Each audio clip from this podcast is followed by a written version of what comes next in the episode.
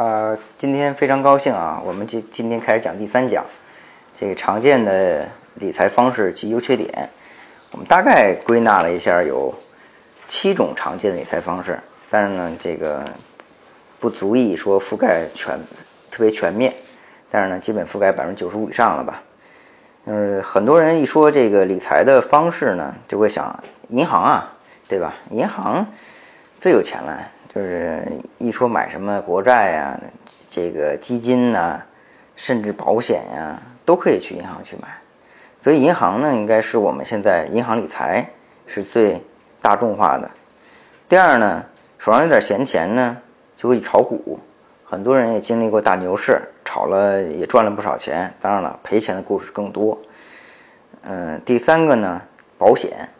保险呢，最出名呢，最近。嗯，也销声有点销声匿迹啊，就是万科的和这个前海人寿姚振华这个事情，大家都看到这保险公司也是非常有能力的去野蛮人的入侵一家行业房地产行业老大的公司，嗯，甚至到了这个格力进入股格力的时候才止步。那第三个就是基金，我们说的这个基金啊，有很多人都说基金，其实呢，基金又分很多类。包括我们说的这个公募基金，这个募啊是募集的募，不是那个募啊。公募基金呢，就是投资到证券市场的为居多，比如我们经常听到什么华夏基金啊、英华基金啊，都是基金公司。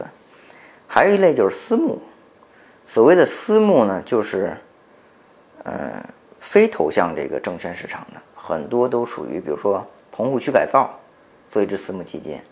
比如说我这个企业需要用钱，我要募集去盖一个什么大楼，也可能会发一个私募基金。那这个基金类呢，也非常的繁多。那第五种呢，就是信托。信托呢，曾经也出现过很多乱象。嗯，最多高峰时候啊，有上万家信托公司。现在国家呢，牌照制只有几十家，所以信托这块呢，嗯，刚性兑付一直没有打破。但是呢，喊了很多次，嗯，从我角度讲，其实打破刚兑付呢，未尝不是个好事。毕竟，虽然叫信托，托付信用，但是呢，也不能永久的这个保证能按预期回收本金和利息。嗯，第六种就是我们常最常用的，也是我们这个网络用户最喜欢的，就是货币型基金。嗯，这个余额宝最熟悉，叫个名了啊，换个名，余额宝。那京东叫什么？小金库。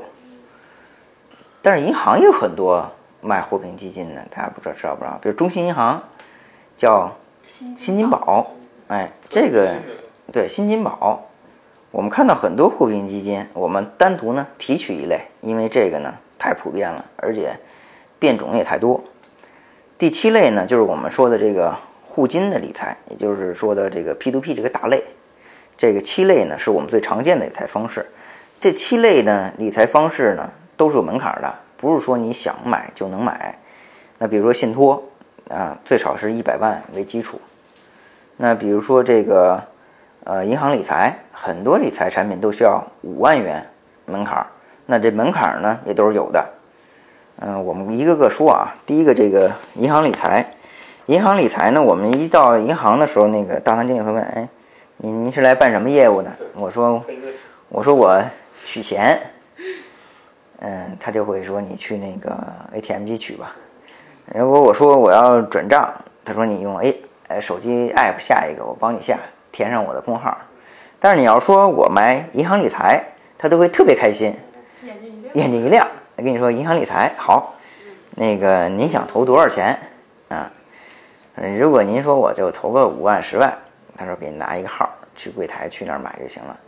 如果说我投个一百万。那你就专门进一个贵宾室了，说我要投一千万，那人家说那个行长亲自接待了。这个银行才真正是一个按照这个你手上多少钱办多少事儿的一个地方。前天一个朋友也在聊，说他这个跟我说，他说我招行的那个私人银行客户，私人银行客户有什么好啊？他说其实也没什么好处，就是一个不用排队，第二个去机场呢有那贵宾厅。还能对休息室还能管饭，对我说哦，我说你图人这个，我说你存多少钱啊？存了一千来万。我想这一千来万理财百分之五收益，你要干点别的百分之七收益，差百分之二，一年能差多少钱？别说那个机场贵宾厅了，我觉得天天坐这个，每次坐商务舱都够了。所以这个银行呢，更多的时候还是做这个服务。银行理财呢，我们看到这个产品呢，大多数都是以天为单位的，很少以年或者月为单位的。比如说，它的半年它会说一百八十天的，它呢一个月会说三十天、三十一天产品，按天为单位。今年呢，银行利率呢也在涨得很快，这个产品上涨很快，而且据说啊，六月份是六七月份是这一年中最高的时候，因为这个半年考呢。对银行来讲是，嗯，压力最大的，所以呢，在这个每年的七月份、六月底、七月初啊，包括七月底啊，都是，嗯，我理财收益最好的。那在这个时候，我们会发现什么呢？银行的理财产品似曾相识。我们比如说，我最经常用的啊，一个是招行，先说说招行吧。招行呢，嗯，特别方便，最早推出手机银行转账二十万以内免费。那就是为了占点省点钱啊，其实也不是占便宜，省点钱啊，这个能省则省。呃，这个用的招行比较多。招行我经常买一个叫八幺九九，就叫招招金、招招赢这样的产品。现在利率呢大概是百分之三点六到百分之三点七这个之间，最高的时候上个月呢破了百分之四。它是当天购买呢，当天就可以赎回，就是非常快。嗯，基本上他说当天呢实时到账五万为封顶，这个工作日呢其他不限。比如说你有买一百万，我剩九十五万，一般的这个到账方式。但是我现在测试这么长时间啊，基本都是实时到账，秒到。所以呢，基本上没有什么，就如果你需要用钱在工作日期间赎回呢，应该没什么压力。我特意研究了一下，他这钱到底投哪儿去？我们在想，银行理财产品投哪儿去？我一发现啊，他头上什么地都有，他会买好多的这个我们说信托，他也会买，哎，买的这个私募基金也会买，股权的这个收益权也会买，非常非常杂。大家有兴趣可以看一下这个每个银行都有公告，这每个产品的公告都写的非常清楚。但是我发现好玩的事儿啊，跟大家聊聊。我发现呢，这个我看这个招行推的一百八十天产品。这百八十天的产品呢，有一个头像是，嗯，中融信托杠某某什么什么集合理财，后边是有一还有一四个字儿叫叫这个京东金库。我一查京东金库是什么东西啊？就类似于借款，你从京东金金库呢借钱，借一万呢一天还五块。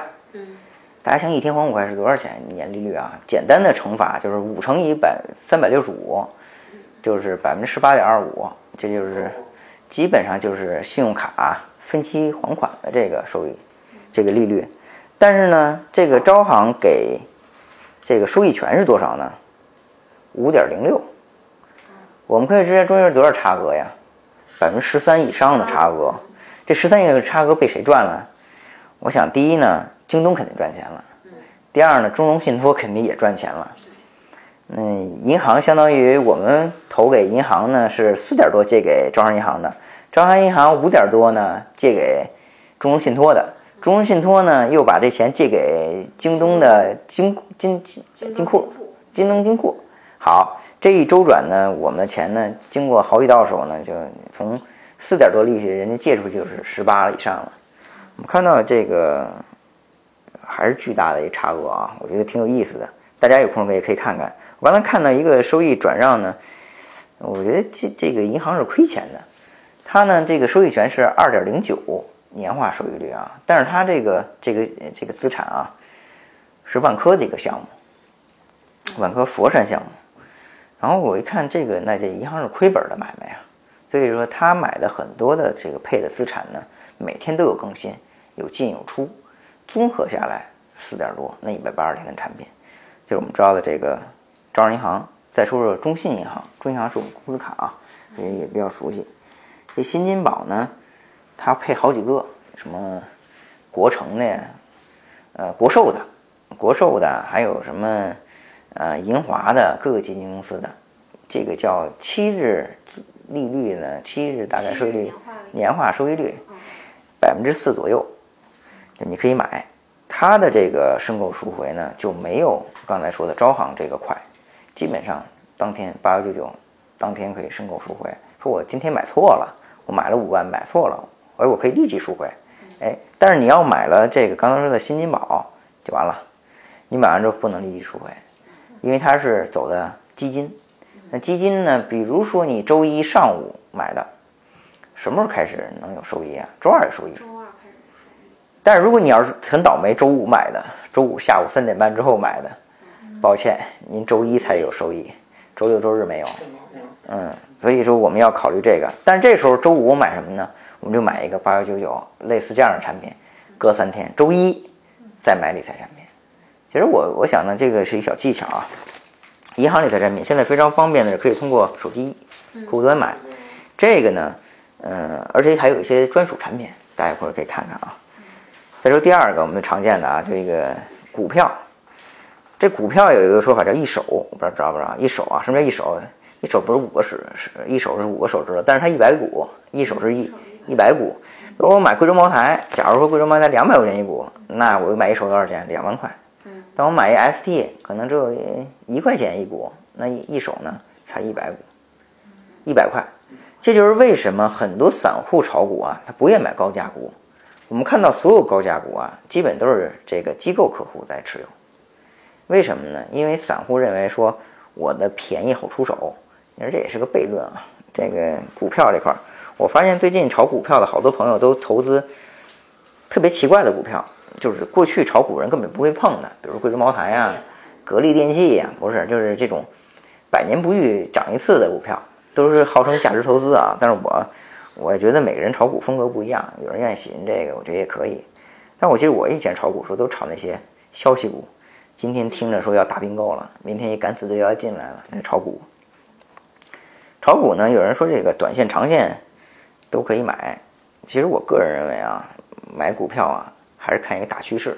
如果你认为中国的这个实体经济是好转的，现在已经触底了，你可以买一些中国制造的这个股票，比如格力这样的。毕竟呢，中国还是要发展自己的品牌，中国制造变成中国创造。那这个过程的时候，不要受短暂的一个波动的影响。但是呢，有些基于比如说行业并不是国家那么扶持，比如房地产，说你的房地产一直在调控。那基于房地产上面有什么行业？比如说建材、水泥，还有一些装修的这些，呃，比如说我们知道的好多品牌都上市了啊，比如什么做整体衣柜的，什么好多品牌都上市了。呃，厨具、卫浴的，对吧？电器的，这个我觉得可能就会受一定影响，因为这个你销售量就会有限啊。还有这个，我比如说水泥，我前几天看一报道说，山东水泥厂、山东地区水泥厂比去年又多停工一个月，说明停工五个月，那这意味着什么呢？你这个效益直接打了折扣了呀。原来我能开工十二个月，现在我好五个月不能干活，那你的利润率就会下降，那你。投资这个水泥厂的看股票的时候，你就找南方的水泥厂，你就别找北方的水泥厂了，是吧？我们要去看这种东西。那这个股票呢，建议大家可以去考虑通过互联网方式去买开户啊，现在开户也方便，视频直接开户。那这个也可以去开户，嗯，配置一定的股票可以的，但是不要去说我押宝一样，还有这个为某一天的波动或者是大涨大跌呀去改变心情，有些。人在这个牛市的时候呢，赚了钱了，一赚钱就说兄弟几个去吃饭，今天赚二百，花三百请吃饭。过两天股票跌下去了，说白了那三百块钱实打实的成本没了。你要投一万块钱，你相当于已经百分之三的收益已经没了，开始吃本金了。我们有时候股票呢还小玩一些。第三个是这个保险，保险就分很多种啊，有偏理财型的，有偏这个保障型的。那么这个中国也中国特色，中国呢原来卖保险呢，这个保障型的卖不出去，就全卖成投连险了，投资属性的啊，就是为什么这个姚振华呀、前海人寿啊这些卖的厉害，他们拿这个钱去运作去了，赚更多的钱，对，资本运作去了。其实从我角度讲，我觉得保险还是应该重保障轻收益，这个是主要的。对，本质是保障，你不能说我一个保险，为什么叫保险是吧？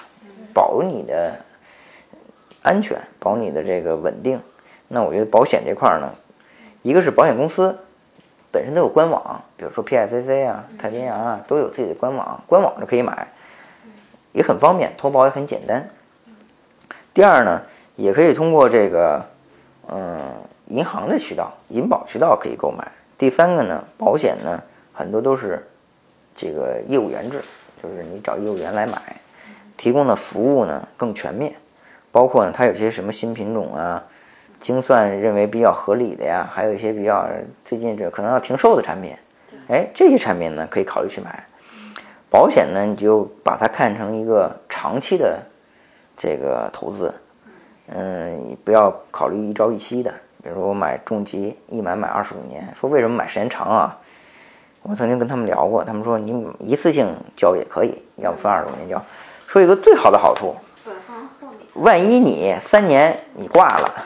你后边钱不用交了，哎，我说这是个好事儿，对吧？但是别这么倒霉啊，三年就挂了。不用挂得轻疾就。对，得轻疾是吧？所以保险呢有很多业内的规定，包括比如说这个，说这个大哥人大哥这个寿险，说每家最多封顶五百万，说你就别买一千万的，也没人卖你。你说什么这公司买五百万，那公司买万，再买五百万，就是五个家公司各买五百万，两千五百万，都赔你。哎，我说这挺好的。就是你有一定的这个分散的国家的规定，我觉得也要考虑这个。保险呢，嗯，注重这个是注重这个保障性，我觉得这个是我们最关键的。再说说第四个基金，我说这基金公募基金啊，这公募基金呢，一百块钱可以买，而且我认为基金呢是，嗯，现在购买最途径最丰富，也是最方便的一个产品。第一呢，基金公司的官网。都可以买，比如华夏基金、银华基金、易方达基金官网都可以买，而且的操作非常方便，你可以绑定任何一张银行卡，都很方便。它这个申购赎回的这个费用还打折啊！基金公司这就比从银行买合适。银行呢也可以买基金，你买同一只基金，你的手续费在银行呢基本不打折，也可能给你打一八折就了不地了。基金呢，你从基金官网六折，甚至更低。我觉得。如果买基金呢，建议还是从基金公司官网上买。它的缺点什么呢？你我买华夏基金只能在华夏基金公司上买，我不能买易方达的，因为不一家公司的。银行呢是可以多配置基金，这点是区别。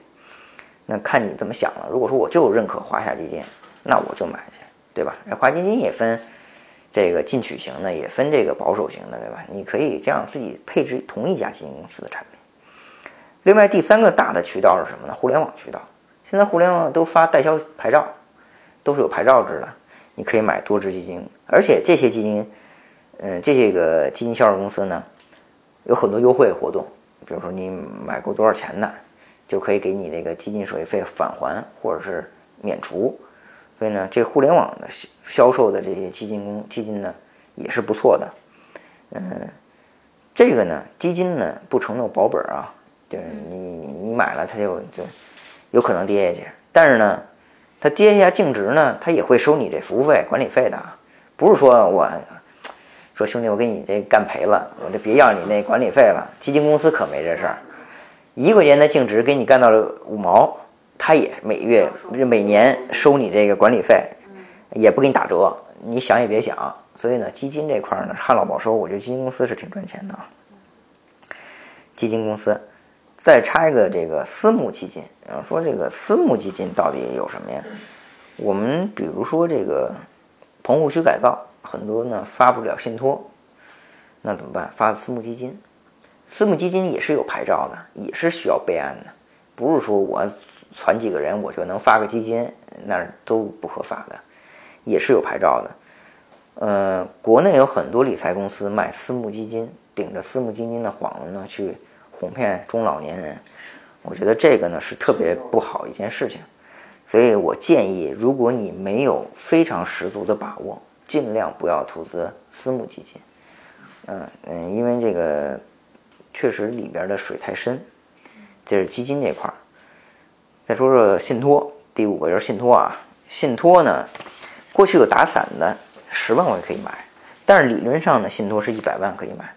要说一百万挺多钱的，一百万在信托公司是叫小额，三百万以上才叫大额。这个同一只基金的产品，一百万就是三百万以下的人不能超过五十人，叫小额。在基金公司火爆发售产品的时候呢，要大配小。你想卖一小额没关系，你代理公司，你卖一小额得配一个大额的，你卖不出大额，小额的你不能卖。所以小额一般都是出了账号马上打。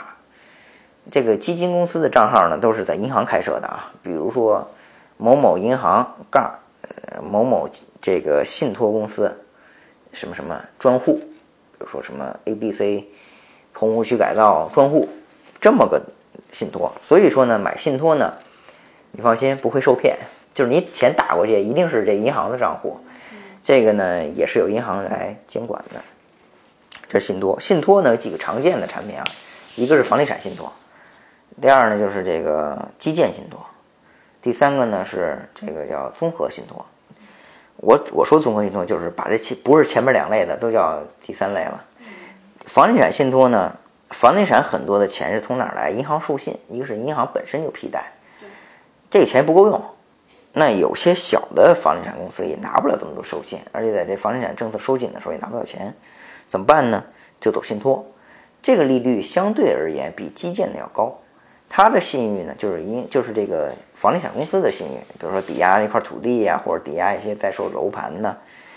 第二种呢就是说这个基础建设，比如说我是什么什么哪个市的，修一条公路或者弄一个几排水。你铺管线，我用我财政收入来担保，那这一类呢，相对来讲也不错。第三类信托呢，就是我刚才说不好归类的，它也会投资一些证券，比如说一些这个定向增发，那比如说某只这个股票定向增发，说我这个发行这个基准，你看现在十块，我九块钱定向增发，他呢买了，信托公司也可以买，这集合理财信托。信托公司呢，这个利率呢，目前在百分之六到百分之七，在上个月七月份达到最高，呃，就是百分之七点一最高的产品，基本是六点五左右。所以信托公司呢，一般呢买呢都是通过这个信托公司直接购买，它会有 N 多个代理公司，比如说财富管理公司都卖信托。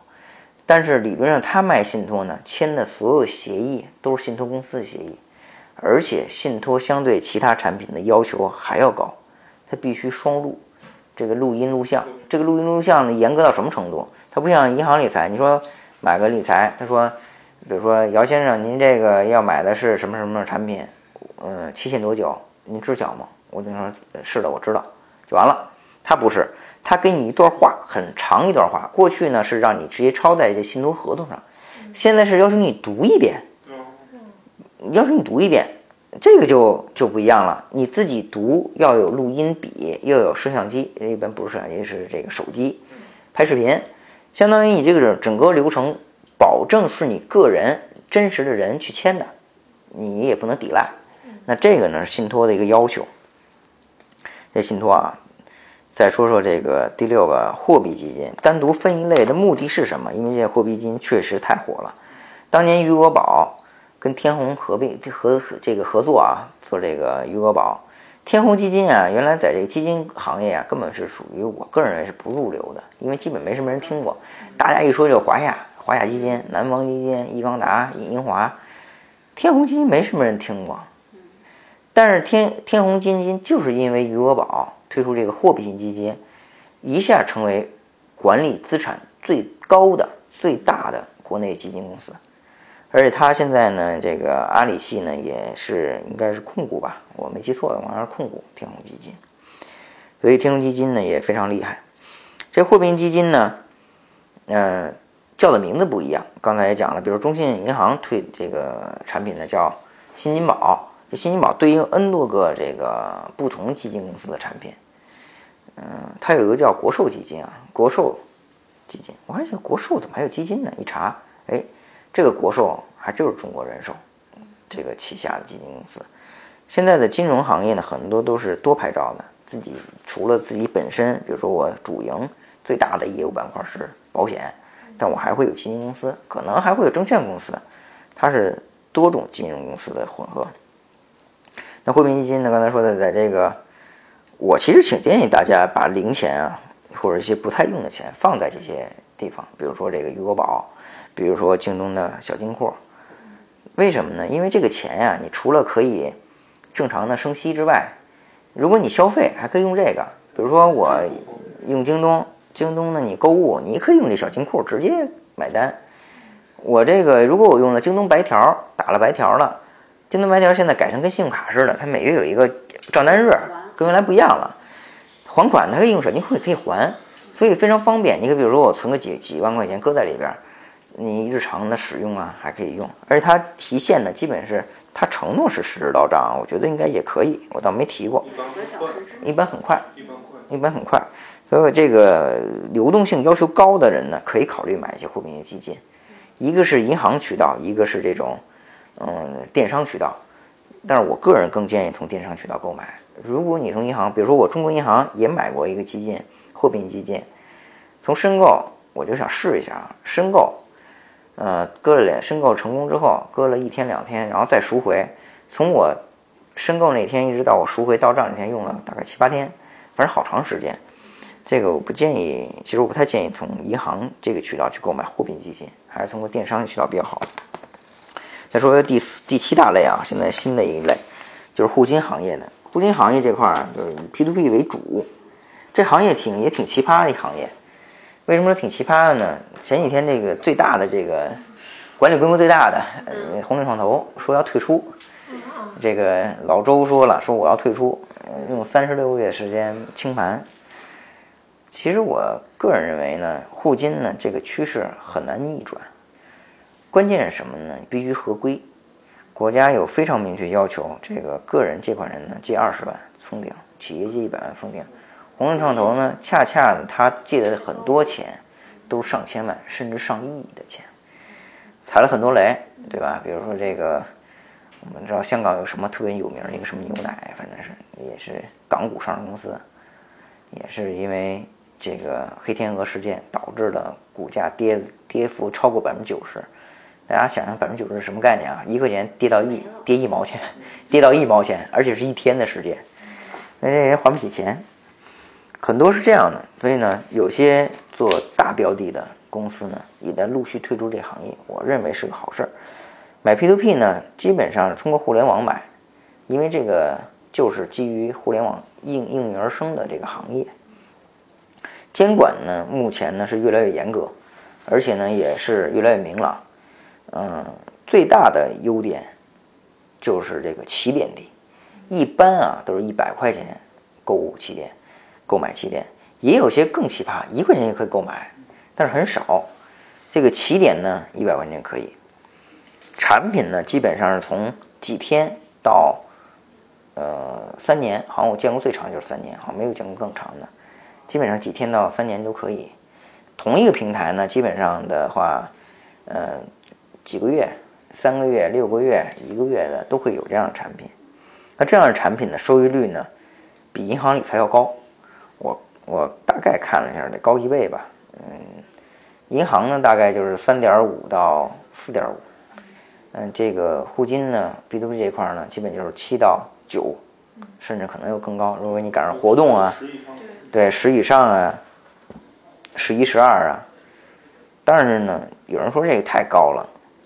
我觉得现在借款也挺高的。你刚才说那个京东那个金库，借款利率十八。我前几天遇到个事儿，给大家分享一下。我有一次拿信用卡在银行取了两千块钱，不说哪家信用卡了啊，挺缺德的啊。当时收了我四块钱的这个叫取现费，我觉得应该应该的。我取人两千块钱，对吧？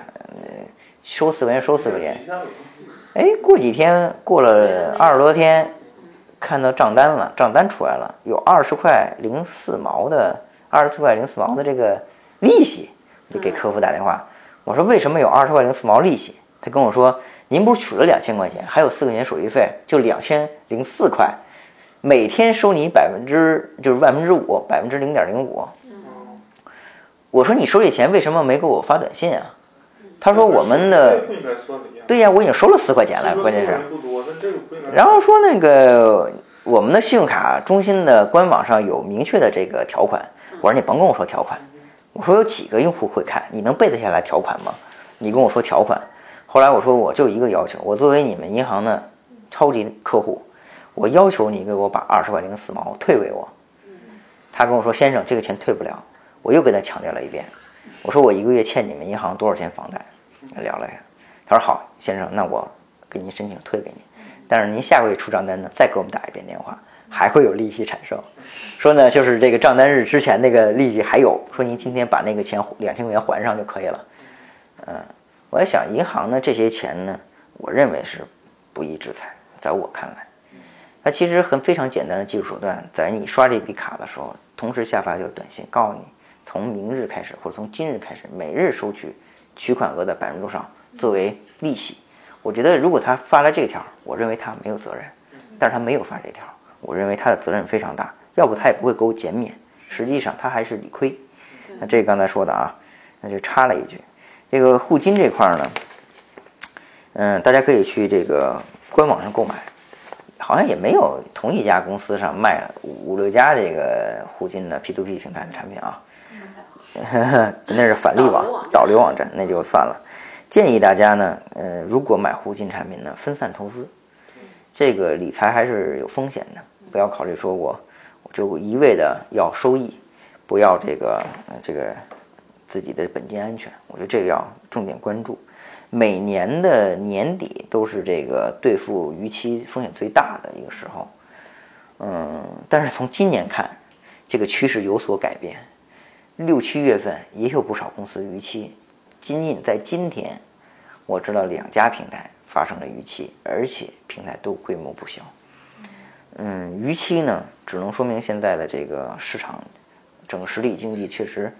嗯，不是那么乐观，啊，这是我们讲的七个大类，但还有一些我们知道的理财方式，比如说这个众筹，这个我专门，比如说这个咖啡馆，我那个每个人投两千块钱，我众筹个咖啡馆，说是不要回报，我想没人是做公益的啊，都想比如说一个给你发一 VIP 卡，消费打几折，然后送你多少杯咖啡，然后过了多少年给你分红。这个类似的其实都是股权投资的一种，你买的是股权。我们发现股权投资呢，在投诉用用户里面在增大比例。今天看了一篇文章，说的是这个高端客户啊，高净值客户。所谓高净值客户是指什么呢？可投资资产，可投资的资产超过一千万。这个用户群呢，人均可投资资产在三千万。这个规模的用户投资呢？银行理财达到了这种固定期理财，就是包括有互金啊，这个属于固定期理财。比如说投三个月给你多少利息，这种固定收益呢，占百分之二十五，比去年翻倍。除此之外，第二个增长的是哪个？就是刚才说的股权投资，这是另类投资。说明什么呢？这些有钱人呢，一个呢在增大固定化收益的产品，就是更稳妥了，不像过去。房产投资、股票投资是大头，现在呢，这个现在是品类最多，占百分之二十五。第二个增长，刚才说的就是这个股权投资，尝试性的高风险高产出的，比如说我就拿出百分之三到百分之五的资产来投这样的产品，有一个项目成了，我收益就回来了，这个是一类。剩下的，比如说这个可投资性房产，比如说这个股票，比如说信托的比例占比都在下滑。我们看到了这个投资趋势呢，有钱人的投资趋势其实跟我们老百姓投资趋势是一样的，我们可以做参考。综上所述吧，我们现在这这个基本的七种理财方式的优缺点给大家讲了，希望呢，嗯，把自己的钱呢长短搭配，这个能省能省手续费的呢就省手续费，通过互联网啊，通过移动端呀，可能购买更方便一些，也更便宜一些。这是我们第三讲。第四讲呢，我们将讲讲这个理财规划。说我就一万块钱，我怎么投资啊？我有一百万怎么投资？我有一千万怎么投资？理论上来讲，可投资资产越少越简单投资，资产越高，这个难度越大。资产越高的这个要求也越低。比如说我有一万块钱，我希望我一年收入年收益百分之十五以上。至少啦。但一千万的时候，可能这个目标呢就调减为百分之十。如果你要有两千万，嗯，别两千万了，一个亿的时候啊，这个估计王健林小目标我也这辈子够呛啊。如果一个亿的话，我觉得有百分之五收益我就知足了，对吧？很高了。所以说这个呢，每个这个投资金额和投资的方向是不一样的。所以今天呢，第三讲讲完了，希希望大家喜欢。